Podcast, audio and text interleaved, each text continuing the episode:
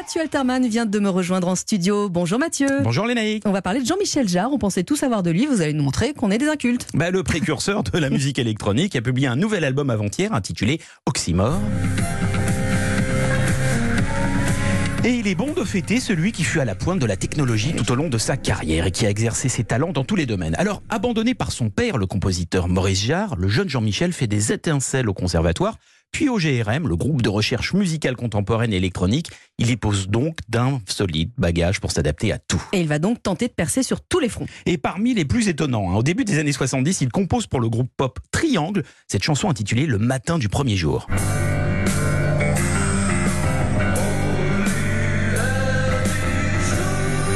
Mais c'est un vide. Alors après avoir raté un tube avec Zigzag Dance sous le nom de Froggy Joe, il se dévoile enfin entièrement dans la BO du film Les Granges Brûlées avec Alain Delon et Simone Signoret.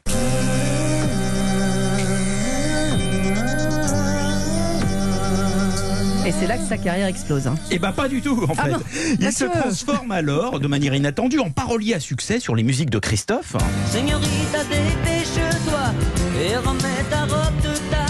les musiques de Patrick Juvet,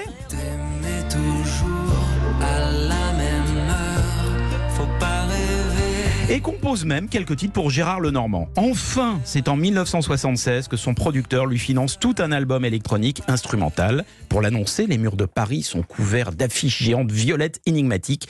Oxygène se classe numéro 1.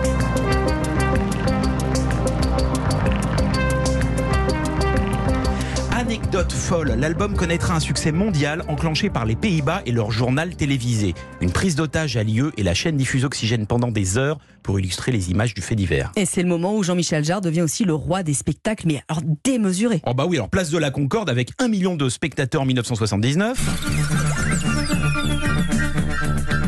Des shows en Chine, à Houston, à Lyon, au Mont-Saint-Michel, à Londres, bref, partout il peut mêler le son et l'image. Mais avant tout, Jean-Michel est un précurseur. Le premier à utiliser certains synthétiseurs comme le Fairlight, le premier à enregistrer de la musique mixée sur plusieurs canaux.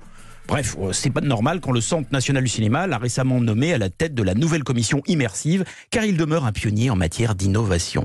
Sous les lumières, sous les lasers et derrière les pauses, il y a un grand musicien devenu un classique, connu à travers le monde, qui a sérieusement dépoussiéré l'image de la production française pour ouvrir la voie à la French Touch et au DJ. On est tous des enfants de Jean-Michel Jarre.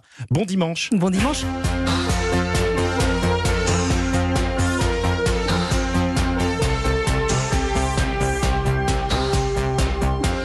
Merci Mathieu. Faut arrêter de me piéger, hein. Ça suffit maintenant. Je hein. vous aurai, je vous aurai. Bon dimanche, à demain.